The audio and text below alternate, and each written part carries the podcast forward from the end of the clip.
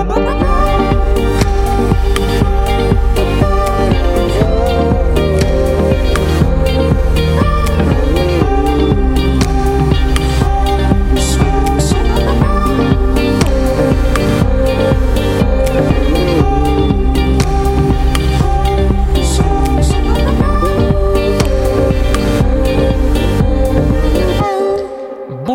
À tous et bienvenue dans la Méridienne. Nous sommes le lundi 19 octobre et aujourd'hui j'ai le plaisir de recevoir Marie-Claire Prestavoine, créatrice d'une agence de voyage originale fondée en Normandie appelée Racine Voyage, qui mêle slow tourisme et généalogie.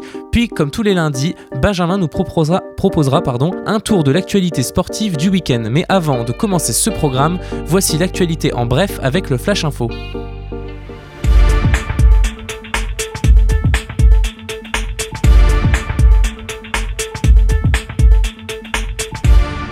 Hier, place de la République à Paris et partout ailleurs en France, des dizaines de milliers de personnes ont défilé en hommage à Samuel Paty, victime de la barbarie extrémiste islamiste. Triste impression de déjà-vu 5 ans après les rassemblements en soutien de Charlie Hebdo.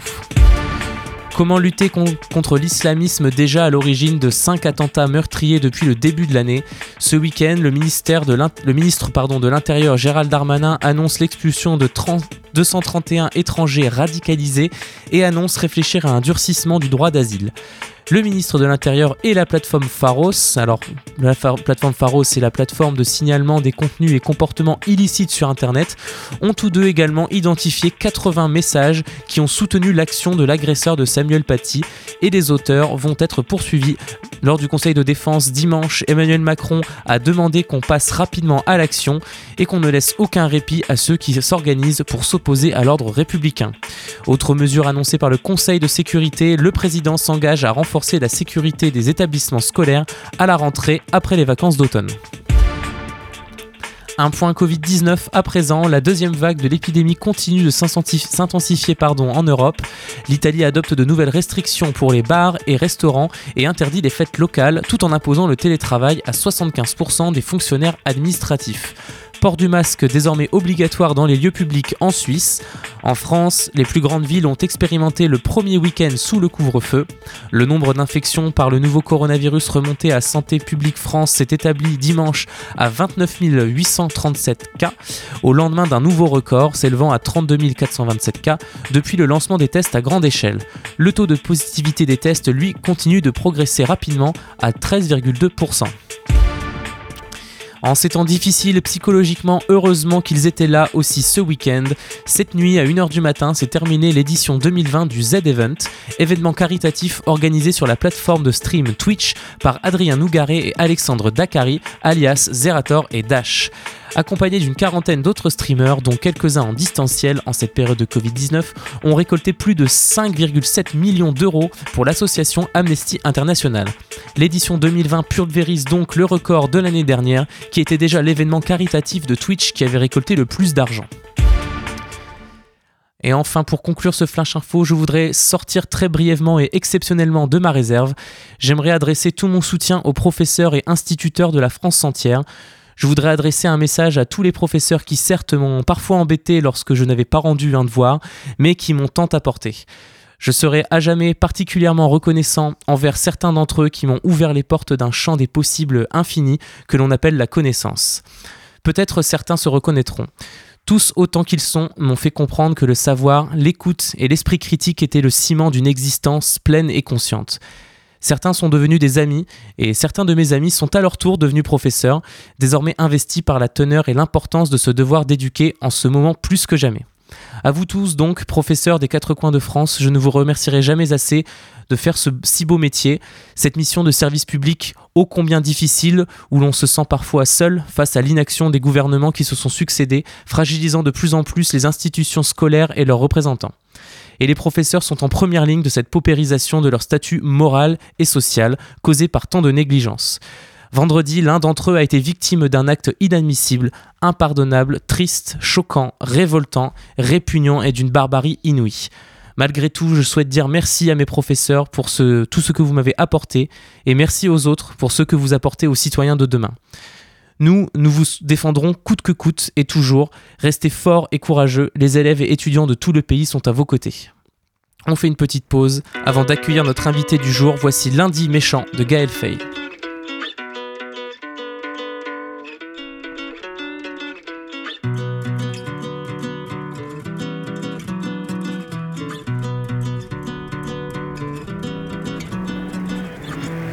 Comment ça va lundi, mardi, mercredi, jeudi, vendredi, bien dormi Le week-end bien passé, t'as glandé la famille, les enfants, les amis, le barbecue annulé par la pluie.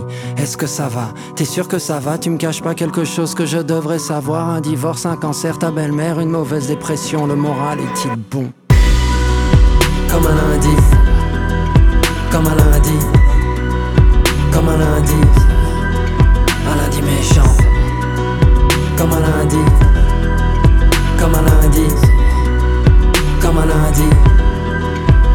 un. Et chaque semaine on reprend la rengaine en se disant demain sera peut-être mieux. On affronte et combat certains problèmes en achetant de petites pilules bleues. On n'est pas toujours aussi fort qu'on veut l'être, on essaye de faire comme l'on peut. On court après le bonheur à tout prix, le lundi au soleil, le moral est plus vieux. Comme un lundi, comme un lundi, comme un lundi lundi méchant Comme un lundi Comme un lundi. Comme un lundi. Un lundi méchant. Une semaine s'achève, au compteur s'ajoute On nous parle de crise et tout le monde à la frousse. On s'endort dans des volutes de drogue douce Pour oublier que tous les jours l'état des trousses. On se console en consommant notre confort Nous rend souvent si seuls et puis sans solution. Chaque dimanche revient ce cafard incessant. Demain, lundi sera méchant je vais pas me laisser démonter et par bad vibes et morosité et pas se contenter mais tenter et sinon t'es inventé. Et chauffer, chauffer, bah t'entends les pulsations dans tes tympans chanter, chanter c'est qu'encore écoutez lundi méchant comme un lundi. Comme un lundi. Comme un lundi. Un lundi méchant. Comme un lundi comme un lundi, comme un lundi, un lundi méchant. Et aujourd'hui, j'ai le plaisir d'accueillir notre invitée du jour, Marie-Claire Prestavoine. Bonjour. Bonjour. Et bienvenue, merci d'avoir euh, répondu à notre invitation. Vous avez créé l'agence euh, de voyage Racine Voyage, tout près de Caen. Elle propose des circuits personnalisés permettant aux voyageurs de partir sur les traces de leurs ancêtres. C'est un programme euh, assez original. De quoi s'agit-il exactement? Alors, je conçois et je commercialise des circuits euh, pour les personnes qui euh, souhaitent euh, visiter ou revisiter les lieux de vie de leurs ancêtres, donc des gens qui ont soit réalisé leur arbre généalogique, soit qui euh, ont envie d'en savoir un peu plus. Je peux les aider également euh, pour réaliser leur arbre généalogique, ça c'est le premier point. J'organise également des week-ends thématiques avec des ateliers généalogiques qui mêlent tourisme et généalogie. Et enfin, euh, j'ai également une proposition, on va dire la sélection Racine, Racine Voyage, de séjours à thème, plutôt pour les familles, avec des valeurs bien spécifiques à Racine Voyage, que sont le slogan tourisme. Donc c'est bien, vous avez un peu euh, brossé tous les aspects qui font votre singularité. On va y revenir euh, un par un. Donc vous, personnellement, euh, Marie-Claire Prestavan, vous êtes passionnée de généalogie. pourquoi c'est important, selon vous, les racines? Pourquoi ce, pourquoi ce besoin de savoir d'où on vient est important et comment ça se manifeste chez vos clients, par exemple? Alors, bah, beaucoup d'écrivains, de, philosophes, de politiciens disent effectivement euh, c'est important de savoir d'où l'on vient pour voilà ensuite pouvoir se projeter et puis euh, savoir où on va aller.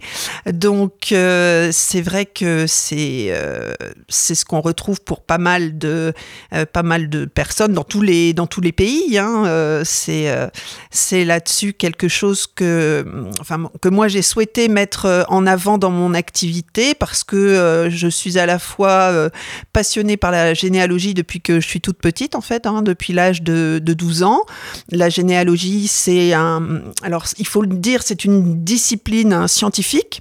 Hein, qui est à côté de, l'histoire. Hein. C'est à la fois une, une, activité de loisir qui est estimée aujourd'hui par la Fédération française de généalogie quand même, on va dire, euh, qui, enfin, qui attribue à peu près, euh, on va dire un chiffre approximatif, 4 millions de personnes hein, aujourd'hui, à titre amateur, euh, exerceraient la, généalogie dans notre pays. Donc, euh, il y a des clubs, des fédérations régionales, etc. Donc, euh, c'est voilà des gens qui, à un moment donné de leur vie, se disent, bah voilà, on aimerait un peu savoir plus particulièrement, voilà, d'où d'où l'on vient. Il y a un gros point d'interrogation dans une de mes branches familiales. Il y a peut-être même des des, secrets de famille, des choses qu'on m'a jamais dit. Il y a euh, un vide, un point d'interrogation. Il y a beaucoup de points de motivation en fait, hein, quelque part. Et euh, voilà. Alors, ce qu'il faut savoir, c'est qu'une fois qu'on commence les recherches, alors après, ça peut devenir une véritable passion qui est très très chronophage. Voilà. Et du coup, ouais, donc c'est euh, votre agence de voyage euh, Racine Voyage ne fait pas que de la planification de tour, enfin, touristique, c'est aussi de l'aide, de l'accompagnement à la généalogie. C'est assez singulier aussi ça. Donc vous proposez un peu vous qui connaissez, vous connaissez, pardon, vous connaissez bien euh, la méthode pour faire un arbre généalogique, vous aidez vos clients à faire ceci. Alors ça peut être euh, moi pour des recherches, on va dire simples. Après, il y a beaucoup de professionnels hein, également euh, dans le monde de la généalogie. Il y a euh, des gens qui ont fait des, études, hein, que ce soit à Nîmes. Il y a même un institut européen de la généalogie à Strasbourg. Hein. donc, des diplômés qui sont en capacité d'offrir des services pour des gens qui sont, ont des recherches spécifiques à faire notamment à l'international. Vous pouvez avoir des ancêtres russes, polonais, italiens, euh, sur des recherches vraiment très compliquées, par exemple sur des, origines juives. Hein. On a euh, des, gens qui ont des, des recherches euh, parce qu'ils ont des ancêtres qui ont fait énormément de migration. Donc euh, voilà, il y a, bon, moi c'est mon métier aussi d'aller chercher les professionnels, les bons professionnels pour accompagner mes clients, pour qu'en puisse, je puisse moi les accompagner euh, pour réaliser le, leurs vacances euh, vraiment atypiques et qui vont leur voilà faire vivre une expérience vraiment inoubliable. Et justement, puisqu'on parle de, votre clientèle et de, migration, votre clientèle compte pas mal de Québécois en fait. Hein. C'est, euh, ça peut paraître surprenant, mais c'est pas étonnant au vu de, bah, des liens qu'entretiennent la France euh, et particulièrement la Normandie avec cette province euh, du Québec. Quoi. C'est un, tourisme généalogique, c'est intéressant particulièrement pour ce public-là. Oui, tout à fait. Alors on est à Caen, on est en Normandie et on sait qu'il y a eu une forte immigration euh, normande euh, au XVIIe siècle vers euh, la Nouvelle-France, hein, vers ce territoire inconnu qui est devenu le, le Québec. Et aujourd'hui, beaucoup de Québécois cherchent à revenir, hein, vraiment découvrir ces terres, voilà, d'où sont partis leurs ancêtres. Alors pourquoi?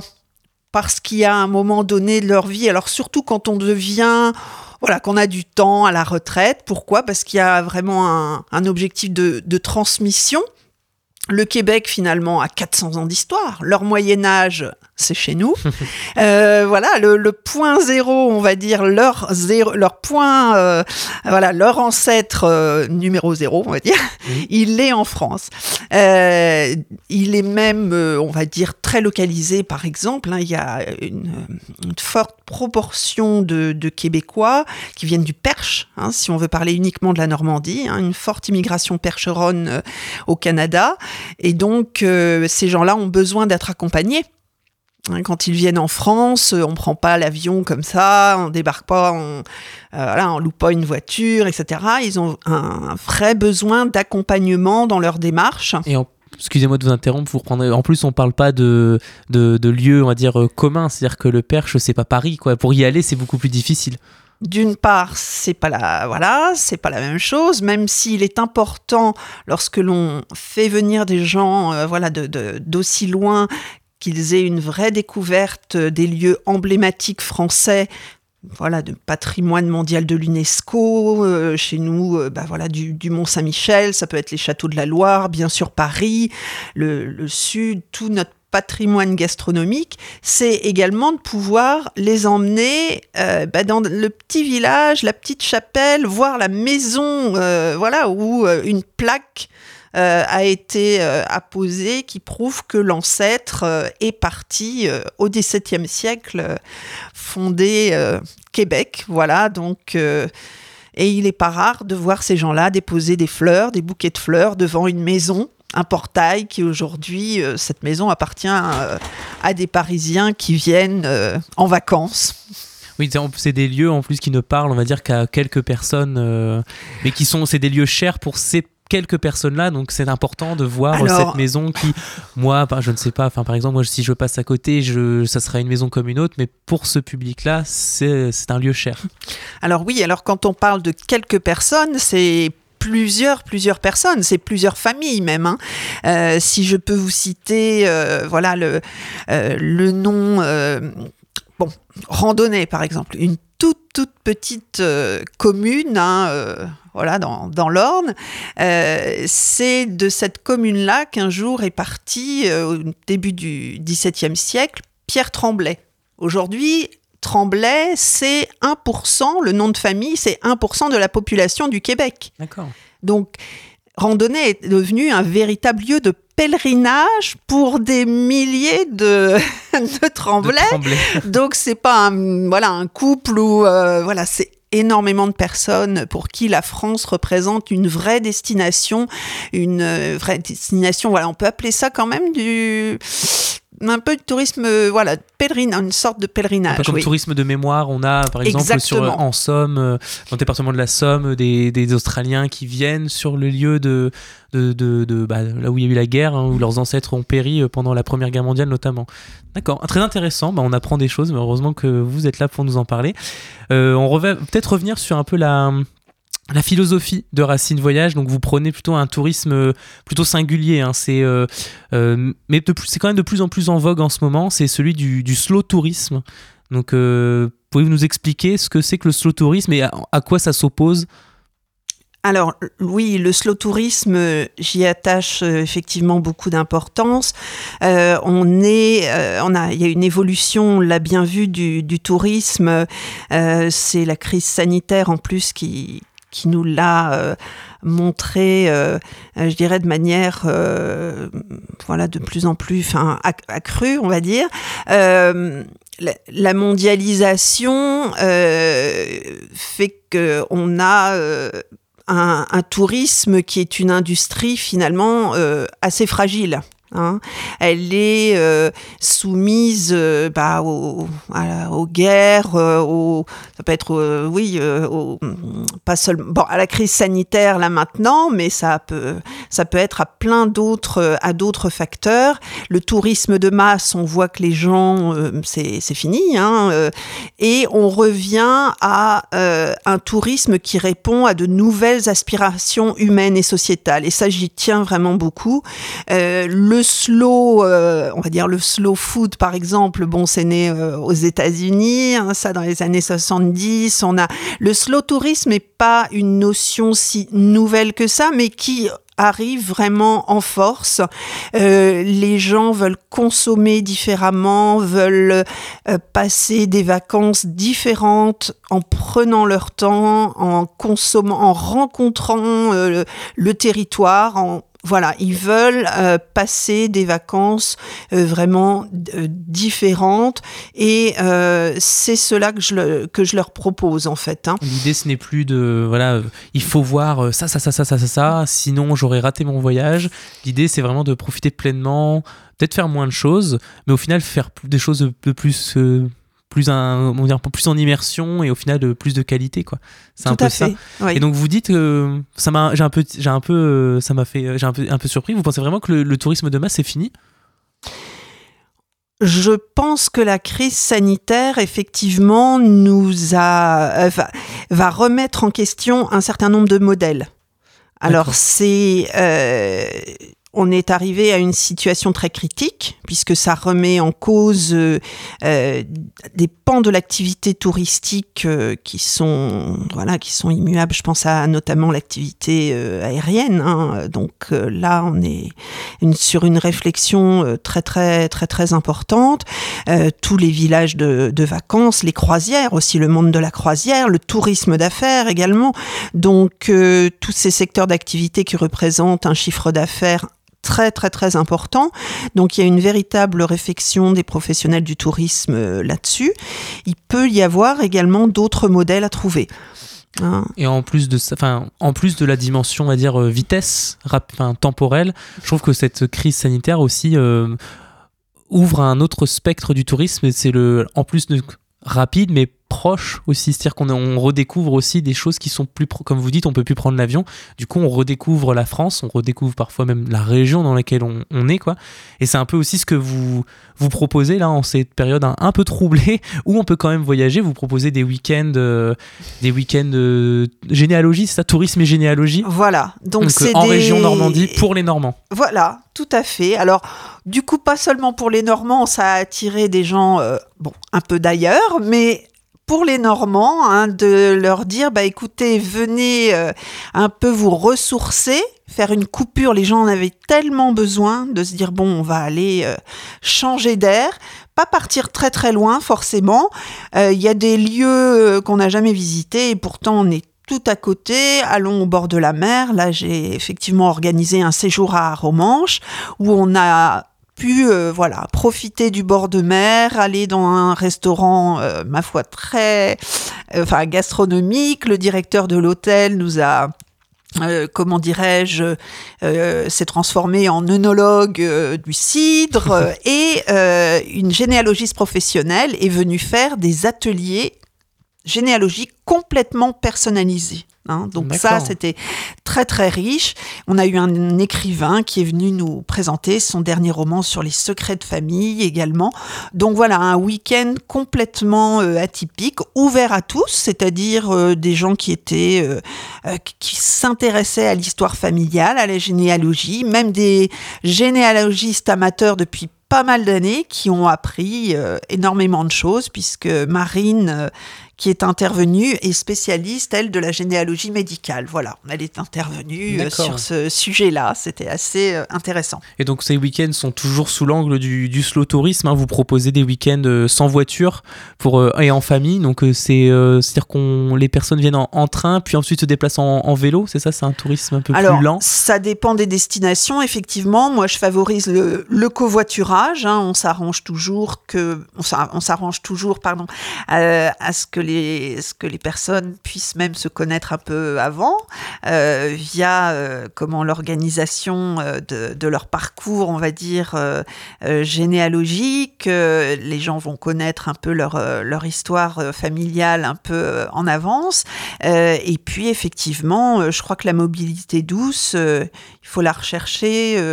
voilà, dès, dès que l'on peut. Et je vois que mes clients, c'est un vrai... Il n'y a aucun souci. Je veux dire, c'est quelque chose maintenant qui, est, qui rentre euh, dans leur... euh, voilà, qui, qui rentre euh, dans les... Dans les consciences dans les collectives. consci- Exactement, oui. Ouais, Donc, on va peut-être conclure avec ça, vous, votre actualité, c'est-à-dire que vous proposez là, euh, dans les prochains mois, euh, de, des activités, des week-ends, euh, week-end de tourisme et généalogie. Je pense à, bah, au, au samedi 7 et dimanche 8 novembre prochain. Qu'est-ce que vous avez prévu? Alors, euh, il y a... C'est sous euh, couvert encore de la situation sanitaire. quoi. Alors effectivement, mais par exemple, bon moi mon choix c'est de à la fois de choisir un, un lieu porteur d'histoire. Donc là, en l'occurrence, c'est un hôtel-château où euh, euh, a passé des mois euh, là, en, en résidence d'été l'impératrice d'Autriche Sissi. Donc l'hôtel-château maintenant s'appelle le voilà l'hôtel le château de, de Sissi à côté de Fécamp. Donc on mêlera effectivement atelier de généalogie dans ce château, mais également gastronomie à l'abbaye de comment de bénédictine, euh, dégustation de, liqueurs, etc. Intervention d'une conférencière sur la vie de l'impératrice d'Autriche. Voilà, tout un programme ouvert à tous, puisque je propose à côté de ça des euh, possibilités pour les accompagnants qui s'intéressent pas forcément à la généalogie, qui viendraient avec leurs enfants, eh bien de faire euh, d'autres activités ludiques à Fécamp, par exemple. Ça, c'est pour euh, effectivement à côté de Fécamp. Il y a Mortagne-au-Perche également, où là, on sera plus orienté euh, cidricole, parce que effectivement, le, euh, le Perche vient de voilà de se voir euh, vraiment de manière officielle attribuer l'AOC cidricole du Perche. Et puis parce que le Perche, comme je vous le disais, c'est euh, le voilà le terreau de l'immigration percheronne au Canada. On aura un, un spécialiste qui viendra nous parler de ça dans l'hôtel du tribunal qui existe depuis 120 ans. Voilà, donc à chaque fois un lieu chargé d'histoire pour voilà, étudier et puis découvrir des choses sur sa propre histoire familiale. Et ben voilà de, belles idées hein, pour s'évader un peu en cette, euh, en cette fin d'année. Merci beaucoup Marie-Claire d'être euh, passée nous, dans nos studios nous présenter votre agence de voyage Racine Voyage. Merci à vous. Et euh, tout de suite on fait une dernière pause musicale avant de retrouver Benjamin pour sa chronique sport. Voici Soulance et son titre L'opulence.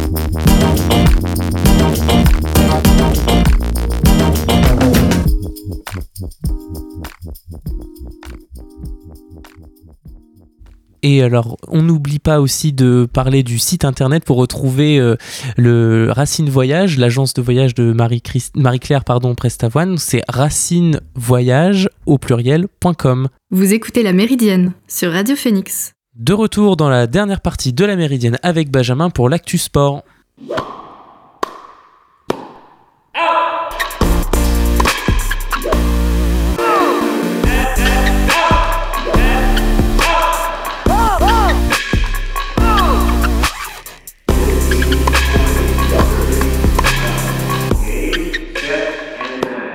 Et encore un week-end compliqué pour le sport canet, n'est-ce pas, Benjamin? Commençons par la vraie mauvaise nouvelle sportive de ce week-end. Le stade Malherbe qui s'était relancé avant la trêve internationale a lourdement rechuté. Les joueurs de Pascal Duprat ont été balayés 3-0 à Niort dans un duel du haut de tableau pour conclure un week-end difficile après l'annonce de deux cas de Covid dans l'effectif. Malherbe se retrouve 7 mais à seulement 2 points du podium. Autre mauvaise nouvelle du côté du hockey, avec les Dracars qui, après une préparation perturbée par le Covid, ont de vraies difficultés en ce début de saison. En effet, après deux défaites contre Cholet, les Canets se sont inclinés pour la troisième fois consécutive ce samedi contre Chambéry. Une défaite qui fait d'autant plus mal que le camp a été mené 3-0 dès la moitié du match. Sans transition, le camp BC a enfin pu débuter sa saison de National 1 de basket après trois reports consécutifs, mais tout ne s'est pas passé comme prévu avec une lourde défaite 64 à 78 contre Saint-Vallier. Bref, pouvoir gagner Caen et sa région ce week-end, il fallait suivre les deux locomotives du sport canet en ce début de saison, que sont le camp handball qui est toujours invaincu en National 1 et l'US au Mondeville en deuxième division féminine de basket qui enchaîne une troisième victoire consécutive. Et nous allons maintenant parler d'une des plus grandes athlètes de l'histoire du sport français, et pourtant elle reste malgré tout très méconnue. Pauline Ferrand-Prévot. Pour certains fans ardus de sport et de cyclisme, ce nom est très familier, mais pour un grand nombre d'entre vous, il est fort probable que ce nom n'évoque rien. Et pourtant, nous parlons là d'un des plus grands palmarès actuels du sport français et même de l'histoire.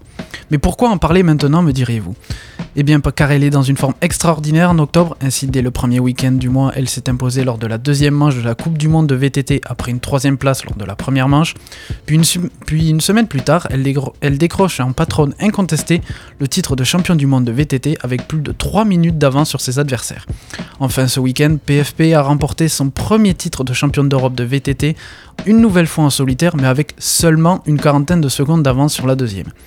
La française est donc un monstre de domination dans le monde du VTT avec trois titres mondiaux, un titre européen et de nombreuses manches de Coupe du Monde remportées. Alors qu'elle n'a même pas encore 30 ans, il ne lui manque plus que le titre olympique qu'elle visera dans moins d'un an à Tokyo.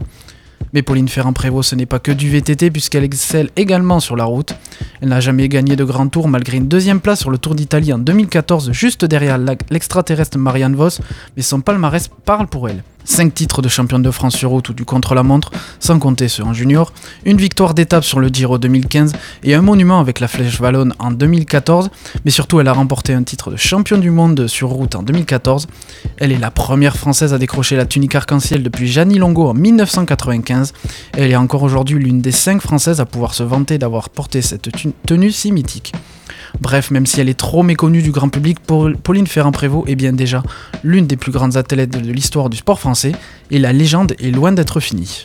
Et on reste dans le sport féminin, mais pour parler de quelque chose de moins légendaire avec les tensions au sein de l'équipe de France de football féminin. J'ai récupéré les joueuses psychologiquement très affectées. Voilà comment Rénal Pedros, l'ancien entraîneur de l'Olympique lyonnais, parle de l'état des, des Bleus après un stage en sélection. La tension a toujours été assez forte entre les joueuses et la sélectionneuse. Ainsi, peu de temps après la fin de la Coupe du Monde 2019, l'attaquante Eugénie Le Sommer avait critiqué l'ancien entraîneur de Clermont, puis ce fut au tour de Wendy Renard et de Gaëtan Tiné, respectivement dans son autobiographie et dans une interview, d'écorcher la patronne des Bleus. Mais depuis septembre, la situation semble avoir atteint un point de non-retour, surtout avec les Lyonnaises qui représentent une partie importante de la sélection. Ainsi, après avoir annoncé une pause avec les Bleus, la gardienne Sarah Boidi a tout de même été présélectionnée. Cette décision de Corinne Diacre a forcé la Lyonnaise à choisir de ne plus venir en sélection tant qu'elle était dirigée par l'ancienne joueuse de Soyo. Puis pour la trêve internationale de la semaine prochaine, elle décide de se priver de sa capitaine Amandine Henry en méforme depuis son retour de blessure selon elle. Un choix fort qui a surpris et choqué notamment les coéquipières de la milieu de terrain à Lyon, qui n'ont pas hésité à prendre la parole publiquement pour, exprimer leur incompréhension. Pour ne rien arranger, cette explosion de l'attention arrive alors que la fédération a décidé de prolonger la sélectionneuse jusqu'en 2022 et l'Euro.